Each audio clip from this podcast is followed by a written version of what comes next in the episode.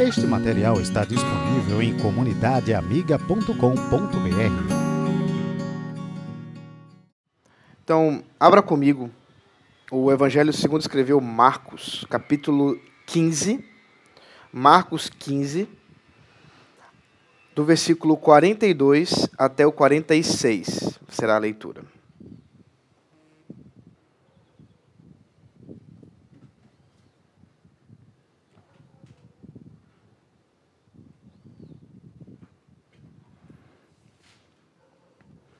Ao cair da tarde, por ser o dia da preparação, isto é, a véspera do sábado, José de Arimateia, ilustre membro do Sinédrio, que também esperava o reino de Deus, dirigiu-se ousadamente a Pilatos e pediu o corpo de Jesus.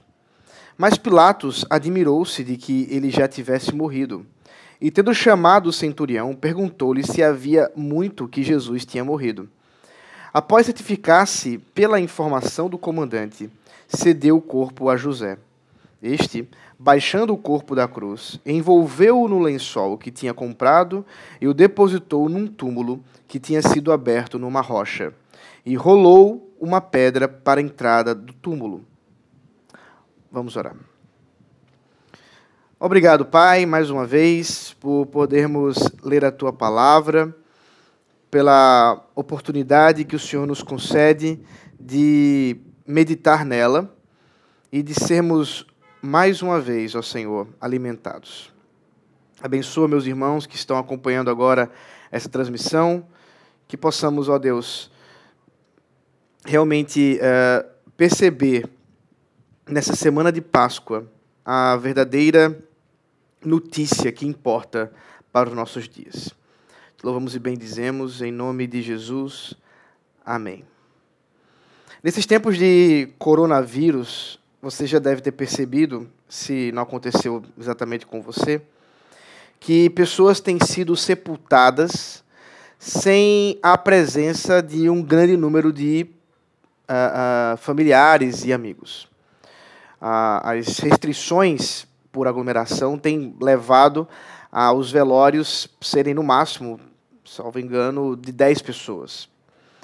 E imagine, portanto, que pessoas famosas, né, com seus velórios que costumam ter centenas e centenas de pessoas, grandes celebridades que se faz filas e mais filas para homenagear aquela pessoa que morreu, agora tem essa limitação por causa da doença. Aqui nós estamos vendo o final da sexta-feira, a entrada do sábado. Vale lembrar que o sábado é, faz parte né, da, da, do quarto mandamento da lei de Moisés, da lei de Deus dada a Moisés. E, portanto, para os judeus, esse sábado, esse sétimo dia, era um momento de descanso. Era um momento que eles não poderiam trabalhar, era uma hora em que eles precisavam se dedicar ao descanso especificamente e também à assembleia solene. E nesse caso, como uma Páscoa, ainda a, havia uma, um chamado ainda mais importante, porque aí a Assembleia era, era um grande sábado, como é mencionado nos Evangelhos, por causa da Páscoa é, do, do, do Senhor, a Páscoa dada por Deus a, a, Moisés no Êxodo. Mas então agora nos encontramos com os discípulos dispersos. Uh, nós vamos ver que os apóstolos não são citados nesse sepultamento. Na realidade, Marcos cita apenas uma pessoa. No Evangelho de João nós temos duas. E então se talvez nós achamos que é uma tristeza muito grande um velório com 10, porque não pode mais pessoas estarem ali para homenagear. Imagine o caso de Jesus. Apenas duas pessoas estavam presentes em seu sepultamento. A primeira pessoa que é citada é José de Arimateia, que aparece simplesmente nessa história. Ela é narrada nos outros evangelhos, é, em todos eles, inclusive, mas a, a, a, esse nome não será aparentemente tocado novamente. Algumas coisas inusitadas a respeito de José de Arimateia. O evangelista João cita que ele ah, era um discípulo do Senhor Jesus. Marcos diz que ele esperava o reino de Deus. Mas João ainda fala que ele, no entanto, mantinha-se em secreto por conta que fazia parte do sinédrio. É exatamente isso que fala o versículo 43. José de Arimateia, ilustre membro do Sinédrio. O termo ilustre dá a entender que José de Arimateia não era um membro qualquer, era alguém que de destaque dentro do Sinédrio. Vale lembrar, Sinédrio é esse concílio dos judeus que lideravam a, as questões religiosas dos judeus nesse período. E José de Arimateia, portanto, era membro desse concílio, membro do Sinédrio, mas mantinha-se em oculto, quer dizer, ele era um agente secreto do Senhor Jesus Cristo dentro do Sinédrio. No entanto, é curioso perceber o contraste que os evangelhos fazem entre os apóstolos de Jesus Cristo, que agora estão desaparecidos, nós não sabemos para onde eles foram, certamente estavam em suas casas, talvez entristecidos, em profundo luto. Jesus morreu. E talvez até por terem recursos esparcos, por não terem condições financeiras, eles nem mesmo puderam se preocupar em como sepultar Jesus. É, existiam algumas formas de fazer sepultamentos. Você podia fazer um, uma cova que era rasa e você poderia sepultar aquela pessoa. É, existia essa forma de você, do, da, da, da, rocha, fazer um, um, buraco numa rocha para colocar o corpo. É, é, esse recurso era muito mais caro. Né? Essa, é, essa ideia de, de fazer um sepulcro era algo que exigia muito mais recursos. E é interessante perceber a ausência dos, dos discípulos. Mas também é interessante observar a presença de alguém que se manteve distanciado, se manteve em secreto durante todo esse processo, durante toda a caminhada do Senhor Jesus Cristo. Ele já cria no Senhor Jesus, mas mantinha-se em secreto, mas agora, após a morte de Jesus, ele se revela e se revela de maneira até corajosa, muito ousada. Por quê? O texto nos fala que ele vai a Pilatos pedir o corpo de Jesus.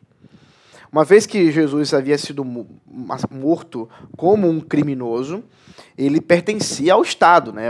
ele é, era de responsabilidade do Estado e acredito até que é, o próprio Estado teria que resolver um meio de, de sepultar considerando que ele não poderia ser sepultado no sábado e nem poderia estar pendurado na cruz, seria uma, uma quebra da lei. Mas eram períodos estranhos, a lei não era alguma coisa de grande preocupação para com, os, a, a, com a liderança dos judeus. Mas o ponto é que José de Arimateia vai até Pilatos e pede o corpo de Jesus. Pilatos era alguém que não gostava dos judeus, já tinha demonstrado isso de outras formas, e agora a, a, José chega até ele, talvez esperando palavras mais ríspidas, mas há uma surpresa por parte de Pilatos. O texto nos fala que Pilatos olhou para tudo isso e disse: Mas já morreu? Talvez esperando, e naturalmente era esperado, a morte e crucificação não era uma morte rápida não era uma, uma morte nem bonita e nem rápida, era uma coisa terrível, onde o corpo humano vai se definhando diante dos olhos daqueles que eram os inimigos daquele homem. Ah, o, o, o, organismo daquela pessoa, imagina você ficar 24 horas numa cruz, você termina urinando, fazendo todas as, as suas necessidades ali, na frente de todas as pessoas. Era um ato de profunda humilhação, por horas. Por horas. Mas o Senhor Jesus Cristo tinha controle da sua vida. Mesmo naquela hora ele tinha controle da sua vida, nós já vimos isso, ele entregou o seu espírito ao Pai. E agora nós vemos Pilatos admirado e talvez até desconfiando, mas será que ele já morreu mesmo? E envia então um centurião para uh, verificar a veracidade desses fatos. Nós vamos observar que outros evangelhos vão até mencionar que Pilatos vai se preocupar com uh, a, o roubo do corpo do Senhor Jesus Cristo. Daqui a pouco eu menciono mais sobre isso. Mas o ponto, Pilatos autoriza a, a condução por parte de Judá de Arimateia. O homem rico, o homem que tinha posses, ele tinha um sepulcro que nunca havia sido usado. E então ele leva juntamente com Nicodemos, o segundo personagem que aparece, você vai ver isso no Evangelho de João, capítulo 19. Então Nicodemos foi aquele que pela madrugada apareceu a Jesus Cristo para questionar a respeito do que e de como a pessoa pode vir a, a ter a vida eterna. E Jesus fala da, do nascer de novo. E nós ali, naquele relato, naquela narrativa do capítulo 3, nós não temos todos os detalhes para saber se realmente Nicodemos creu. Mas agora, nessa história, contada por João no capítulo 19, que estamos somando aqui com Marcos, nós temos a presença de Nicodemos exatamente nesse momento que inesperado. Porque veja bem, se você se manteve uh, às escondidas, se você se manteve no escuro a respeito da sua crença, até por ter uma certa liderança, por ter destaque entre os judeus, quando Jesus estava vivo, demonstrando seu poder, quando estava presente, por que agora você se apresentaria quando ele está morto. Quando agora ele não mais está ah, em atividade. É muito interessante isso. E eu quero destacar para você, então, algumas questões que surgem, talvez duas reações diante da morte de Jesus. É um momento de luto, é um momento de trevas, o Mestre está morto. O sentimento dos discípulos são três, são três reações. O sentimento dos discípulos, a primeira reação, é um sentimento de que talvez as coisas não, não foram tão bem como esperado. É curioso, eram pessoas que andavam com Jesus, eram pessoas que estavam ouvindo e que há pouquíssimo tempo o haviam ouvido dizer que ele haveria de ressuscitar. Mas parece que eles estão desesperançados eles não parecem pessoas que ah, acreditam realmente que em três dias Jesus ressuscitará. E isso, inclusive, vai ficar evidente amanhã, quando nós formos ver o relato da ressurreição, quando alguns, inclusive, duvidam da ressurreição. E duvidam com uma dúvida extremamente cética, como é o caso de Tomé.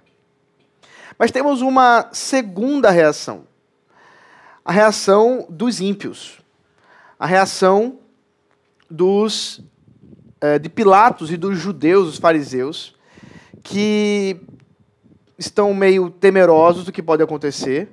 Havia sido anunciado de que ele haveria de ressuscitar, ele mesmo teria dito que ressuscitaria no terceiro dia. Então eles estão pensando: peraí, e se esses judeus, seguidores desse Jesus, roubarem o corpo dele e disserem que ele ressuscitou.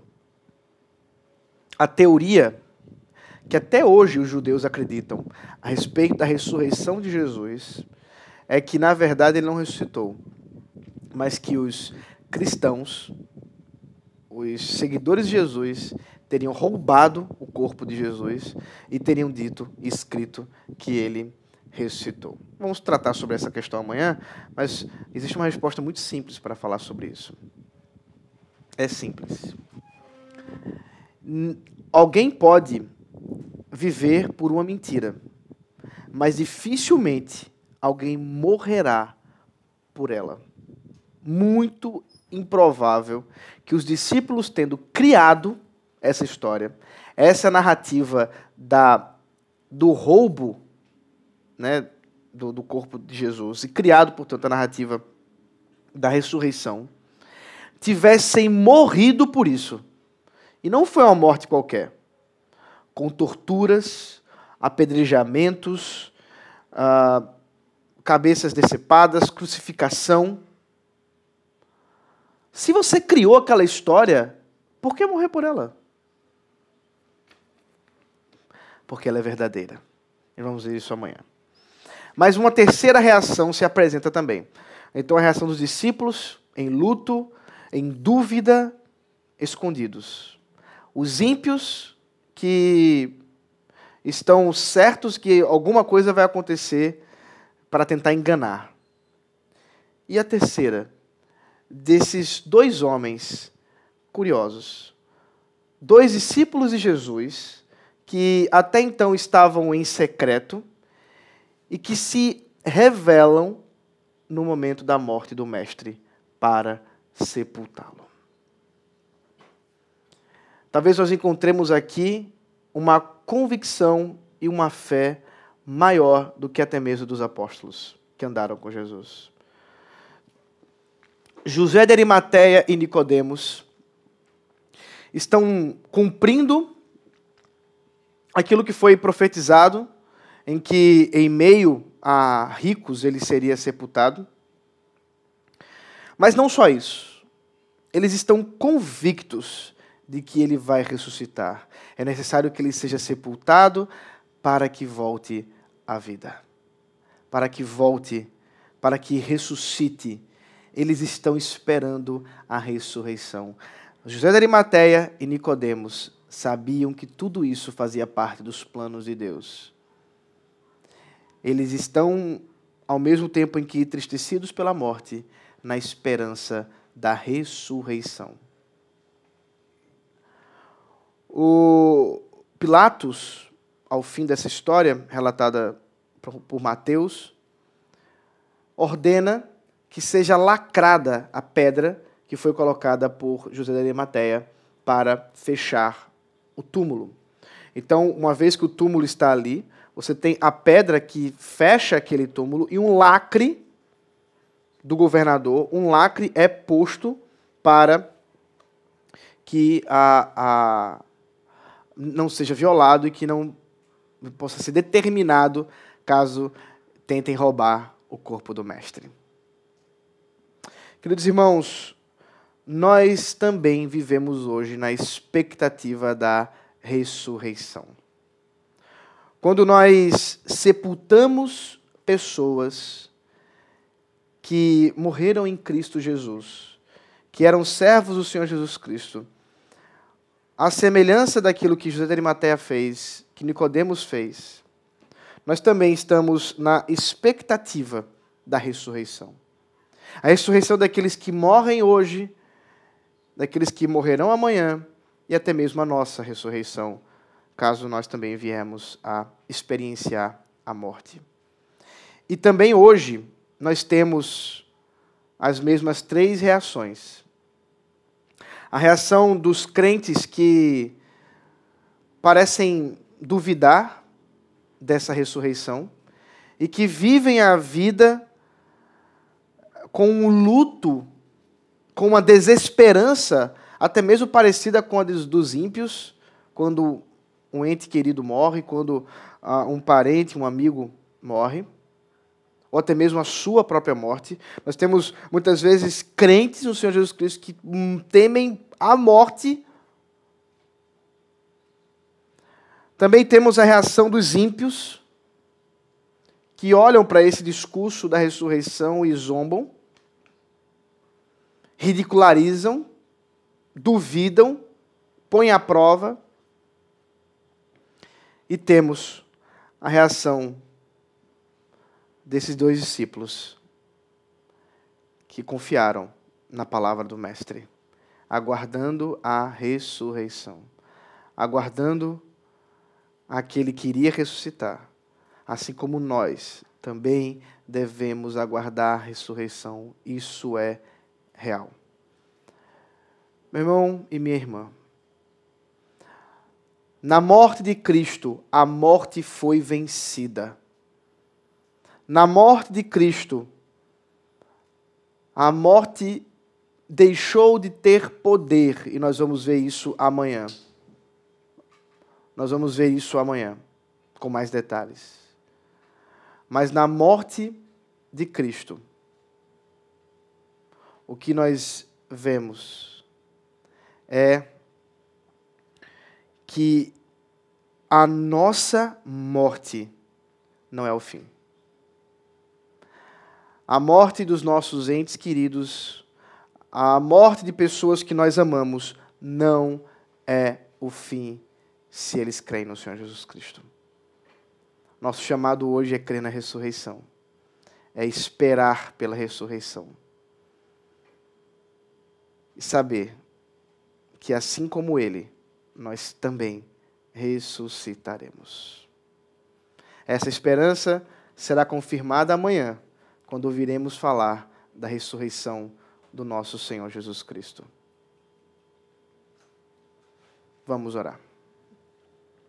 Obrigado, Senhor, pelo privilégio da tua bendita palavra nos edificar e nos consolar. Dá, Senhor, que possamos estar convictos da ressurreição. A nossa ressurreição é a daqueles que nós amamos, que estão em Ti.